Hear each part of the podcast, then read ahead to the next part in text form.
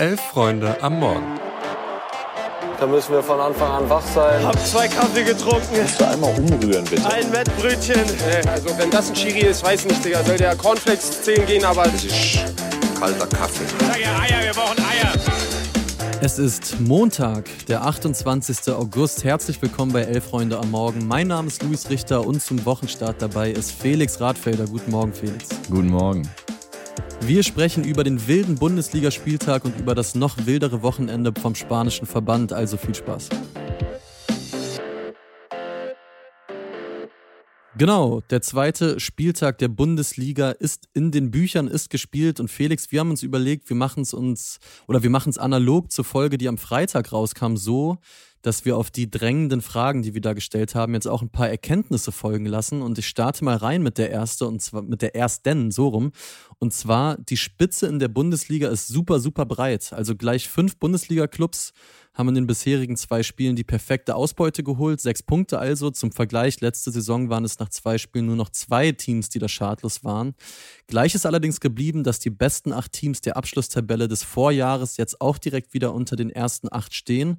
Aber Felix, von diesen ersten fünf, Leverkusen, Bayern, Wolfsburg, Union, Freiburg, wer hat dich da bislang am meisten beeindruckt? Also du hast am Freitag ja schon gesagt, dass du der Lokführer des Hype-Trains Bayern 04 Leverkusen bist. Yes. Und ich muss sagen, ich bin auf jeden Fall seit diesem Samstag endgültig auch mindestens Passagier. Das sieht mhm. absolut stabil aus. Ich finde das Spiel von Samstag gegen Gladbach fast noch ein bisschen beeindruckender als der Sieg gegen RB zuvor die Woche. Da war eigentlich mhm. alles zu sehen, was man sich von so einer Mannschaft wünschen kann. Phasenweise extrem viel Ballbesitz und sehr geduldiges Spiel, dann wieder absolutes Angriffspressing. Die Neuzugänge funktionieren schon brutal gut. Zwei Chipbälle von Granit Xhaka, die direkt zu Toren führen. Das ist so ein bisschen diese Mikkel Arteta Arsenal Schule.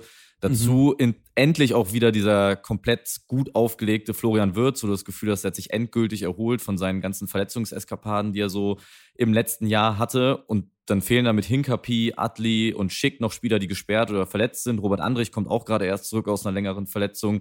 Dann verpflichtet man relativ Bayer untypisch nochmal für circa 20 Millionen Nathan Teller.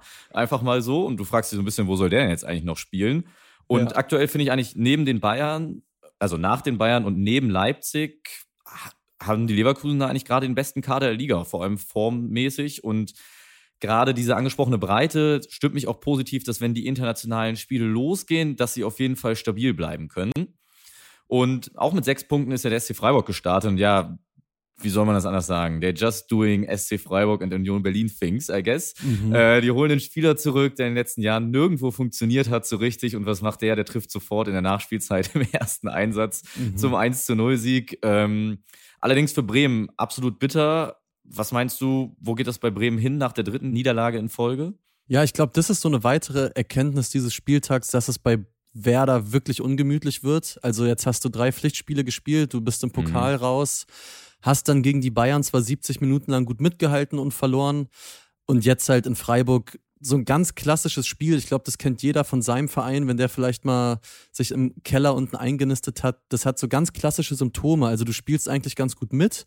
Du bist auf Augenhöhe, aber er spielst dir einfach zu wenig Torchancen und anstatt, dass du dann einfach mal so 0 zu 0 mitnimmst, diesen ersten Saisonpunkt mitnimmst, ja, kriegst du halt von Maxi Philipp, der letzte Saison bei dir überhaupt gar keinen Fuß auf den Boden bekommen hat, das Ding einfach noch rein in der Nachspielzeit. Werder ist jetzt saisonübergreifend seit acht Pflichtspielen ohne Sieg. Nur noch mal zur Erinnerung, auch die Rückrunde in der letzten Saison war schon richtig, richtig schwach.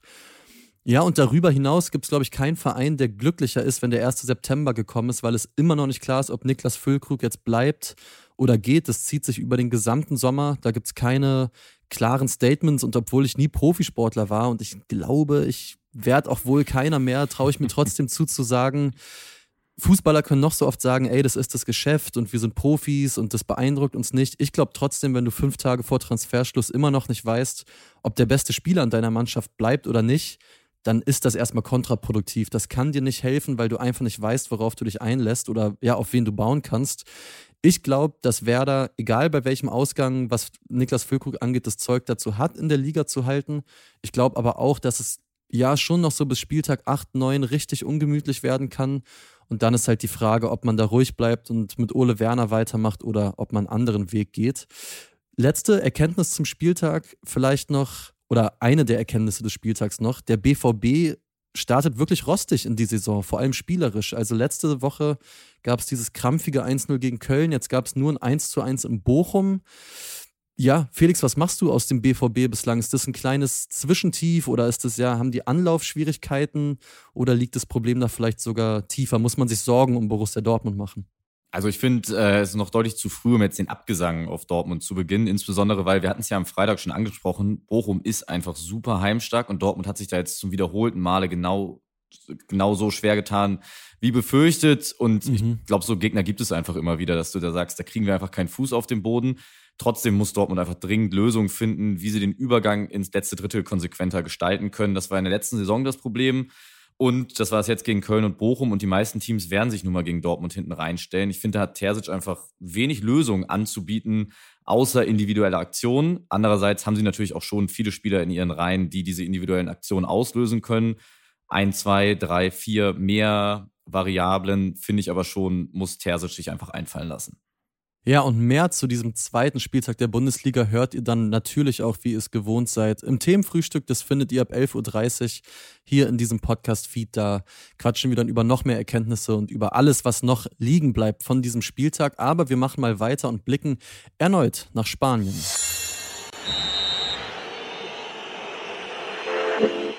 In Spanien ging es am Wochenende nochmal richtig rund. Die Disziplinarkommission der FIFA hat den spanischen Verbandspräsidenten Luis Rubiales nämlich vorübergehend für 90 Tage für alle fußballbezogenen Aktivitäten gesperrt. Der hat die spanische Spielerin Jenny Hermoso nach dem Gewinn der Weltmeisterschaft ja ohne ihr Einverständnis bei der Siegerehrung geküsst. Das Urteil war das Ende eines, eines komplett turbulenten Wochenendes, kann man sagen. Luis Rubiales hatte sich am Freitag in der Brandrede erst noch öffentlich verteidigt und gesagt, dass dieses in Anführungszeichen Küsschen ihm sicher nicht seine Position streitig machen werde, dass er sich in einer Hetzjagd, dass er sich einer Hetzjagd ausgesetzt sehe und dass ein sogenannter falscher Feminismus das eigentliche Problem an der Sache sei. Also ganz schön wilde Argumentation. Dass er mhm. selber zurücktreten werde, wie es zuvor noch erwartet wurde, schloss er konsequent aus. Und in der Folge haben sich jetzt etliche Spielerinnen und MitarbeiterInnen ganz klar gegen Rubiales gestellt und mit Hermoso solidarisiert. Der spanische Nationalspieler Borja Iglesias trat aus Protest aus der Nationalmannschaft der Männer zurück. Und fast der gesamte Trainerstab der Frauennationalmannschaft trat ebenfalls zurück. Dazu solidarisieren sie sich speziell aus dem Frauenfußball etliche Akteurinnen mit Hermoso. Luis, glaubst du, da kann in den nächsten Tagen endlich mal ein bisschen Ruhe in die Sache einkehren oder wie geht's da weiter? Also ich glaube, zuerst muss man mal sagen, wenn es die FIFA braucht, um für moralische Gerechtigkeit zu sorgen und bei allem Respekt, wenn Dietmar Hamann die gesellschaftliche Dimension dieses Vorfalls, und zwar, dass es sich dabei ja, um glasklaren Sexismus und Machtmissbrauch handelt, deutlicher erkennt als mancher Funktionär der Spanier, dann zeigt das schon, wie viel es da im Argen liegt. Ich glaube nämlich, dass, ja, ob Ruhe einkehrt, ich bin mir unsicher, einfach weil sich Rubiales so dermaßen festgefahren, so dermaßen engstirnig zeigt in seinen Einsichten. Und ich habe das Gefühl, der wird da nochmal Terz machen, der wird nicht locker lassen. Aber das große Dilemma an der Sache ist ja eigentlich was ganz anderes. Und zwar, dass eine Woche nach dem WM-Finale eigentlich überhaupt nicht mehr darüber gesprochen wird, was für ein tolles Turnier die Spanierinnen gespielt haben. Die sind zum ersten Mal Weltmeister geworden, die haben da wirklich tollen Fußball hingelegt und das ist gar kein Thema mehr. Das Ganze hat auch Andres Iniesta in einem Tweet gut zusammengefasst. Er hat nämlich geschrieben, ich kann mir nicht vorstellen, wie sich Spielerinnen und Spieler der Nationalmannschaft fühlen müssen, weil kaum noch über das großartige Turnier gesprochen wird, das sie hatten und auch nicht über den fantastischen Fußball. Es ist eine Schande, das ist eine schöne Geschichte, die, also der Gewinn der WM, die viele Spielerinnen über so viele Jahre erarbeitet haben, so in den Schmutz gezogen wurde. Stattdessen müssen wir uns mit einem Präsidenten abfinden, der an seinem Amt festhält und nicht zugibt, dass sein Verhalten inakzeptabel war und dem Image unseres Landes und unseres Fußballs in der Welt damit schadet. Also sehr klare aber wie mhm. ich finde, auch zutreffende Worte von Andres Iniesta. Noch drastischer haben es übrigens die Fans des SC Freiburg äh, ausgedrückt jetzt am Wochenende bei ihrem Heimspiel. Die haben sich mit einem Spruchband nämlich nochmal an Karl-Heinz Rummenigge gewendet, der Rubiales Übergriffigkeit ja als Zitat mit Verlaub absolut okay eingestuft hatte. Und auf dem Banner stand nun Faust statt Kuss für Rubiales und Rummenigge mit Verlaub absolut okay. Der SC Freiburg ist ein gutes Sprichwort, denn auch im Männerfußball hatten sich unter anderem die Spieler des FC Sevilla solidarisch gezeigt. Die liefen vor ihrem Spiel am Samstag mit T-Shirts auf, auf denen einfach stand, es ist vorbei. Mhm. Ich würde mir wünschen, dass diese Solidaritätswille noch ein bisschen mehr von Männerseite mitgetragen wird und sie sich den Protesten und dem Streik vor allem in der Nationalmannschaft anschließen würde. Ich glaube, das wäre nochmal ein großes Zeichen, wenn auch die Männernationalmannschaft komplett geschlossen in den Streik mit eintritt. Ähm, bezeichnend in Deutschland war leider wieder ein bisschen der Mannschaftsrat der deutschen Frauennationalmannschaft hat ein offizielles Statement äh, veröffentlichen lassen, Komischerweise aber nicht über die Kanäle des DFBs, sondern über die eigenen privaten äh, Instagram-Kanäle. Und da habe ich mich so ein bisschen gewundert, ob bei so vielen guten Kampagnen, die der DFB oder vor allem Werbekampagnen, die der DFB mhm. in den mhm. letzten Jahren gefahren hat, ob da nicht auch mal es jetzt an der Zeit wäre, einfach ein bisschen Verantwortung zu übernehmen. Ja, finde ich schon. Also du sagst, dass der DFB schreibt sich das auf die Flagge oder auf die Fahnen und macht da auch relativ viel für. Und ich glaube, es hätte jetzt niemandem geschadet, wenn man in diesem Fall ja ein bisschen Einigkeit ja, symbolisiert hätte nach außen, ist nicht passiert. Stattdessen hat es Alex Popp zum Beispiel bei sich geteilt auf ihrer Seite. Der DFB hatte nur so eine kurze Grafik, wo dann stand, wir sind an eurer Seite bezüglich der spanischen Frauennationalmannschaft. Also ja, ein bisschen fragwürdig, warum man da nicht einen gemeinsamen Weg gehen kann. Aber Felix, lass uns zum Abschluss nochmal darauf blicken, was wir eigentlich am Wochenende so gemacht haben.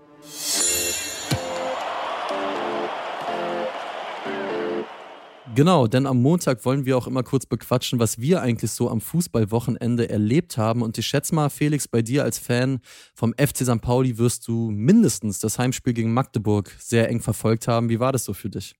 Genau, also der Samstag stand tatsächlich persönlich erstmal unter eigener Leistung. Da musste ich in der Kreisliga äh, mal wieder gegen den. Ball treten und äh, haben aber zumindest äh, in der letzten Minute das 3-3 retten können. Dementsprechend war der Samstagabend noch sehr nett äh, und wir konnten ihn ausklingen lassen gemeinsam mit der Mannschaft. Und Sonntag stand dann ganz, ganz im Sinne des Fußballs. Ähm, Genau, du hast gesagt, St. Pauli hat zu Hause gegen Magdeburg gespielt, 28 zu 5 Torschütze, eine der besten spielerischen Mannschaften der zweiten Liga, komplett an die Wand gespielt zwischenzeitlich, aber einfach nicht getroffen. Und das ist nun mal eine Geschichte, die jetzt schon seit über einem Jahr uns begleitet, dass wir einfach keinen absoluten Top-Stürmer haben. Äh, mhm. Das nervt langsam ein bisschen. Eine unschöne Nachricht gab es währenddessen auch bei diesem Spiel noch. Also es gab zu Beginn des Spiels eine große Choreo von USP, den Ultras St. Pauli, Nein zu Polizeigewalt. Und leider hat sich passend dazu die Polizei Hamburg auch im Gästeblock direkt daneben genommen und in die Gästetoiletten gefilmt und ZuschauerInnen, die davon Bilder gemacht haben, aufgefordert, dieses Bildmaterial zu löschen. Weitere Infos zu diesem Einsatz und warum das nötig gewesen sein soll, gibt es bislang leider nicht, aber wir hoffen, dass das auf jeden Fall noch aufgeklärt wird. Aber kommen wir vor allem für dich nun zu sehr erfreulichen Nachrichten. Hertha BSC gewinnt ein Fußballspiel. Luis, ich frage dich, wer soll diese Mannschaft noch stoppen? Ey, ich sag's dir, ich bin so happy gewesen. Das war einfach mal wieder so ein Heimspiel, von dem ich mich gar nicht mehr ge ja, gewagt habe zu träumen. Also 5-0, alle Neuzugänge funktionieren, Stimmung in der Ostkurve war super, super geil, Wetter war toll. Das war einfach wie so ein Nachmittag, als ob man so ein warmes Schaumbad nehmen würde, nachdem man zuvor nackt stundenlang durch die Kloake gerobbt ist. Das hat einfach so gut getan für, für Körper, für Seele. Das mag sich für manche doof anhören, aber als leicht geprüfter Herr Taner, ich, ich konnte wirklich, ich wusste gar nicht, wohin mit meinen Emotionen.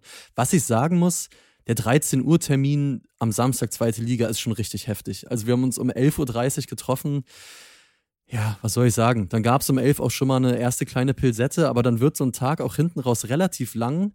Da muss ich mich noch dran gewöhnen. Abgesehen davon war es wirklich einfach mal wieder ein Fußballnachmittag, wie ich ihn mir so, so lange gewünscht habe. Und das war richtig, richtig cool. Ja, wir hoffen, ihr habt auch schöne Dinge erlebt. Aber Felix, lass uns zum Ende doch nochmal darauf gucken, wer spielt denn heute am Montag? Was kann man sich zum Wochenstart abends angucken? Vor allem international ist viel los. In der Serie A und La Liga stehen jeweils noch zwei Spiele an. Unter anderem muss Atletico Madrid bei Rayo Vallecano ran und Inter Mailand ist in Cagliari zu Gast. So sieht das aus. Wir sprechen dann darüber am Dienstag und wollen euch nochmal das heutige Themenfrühstück an den Tag legen. Wie gesagt, da wird noch einiges mehr besprochen, was am Wochenende los war.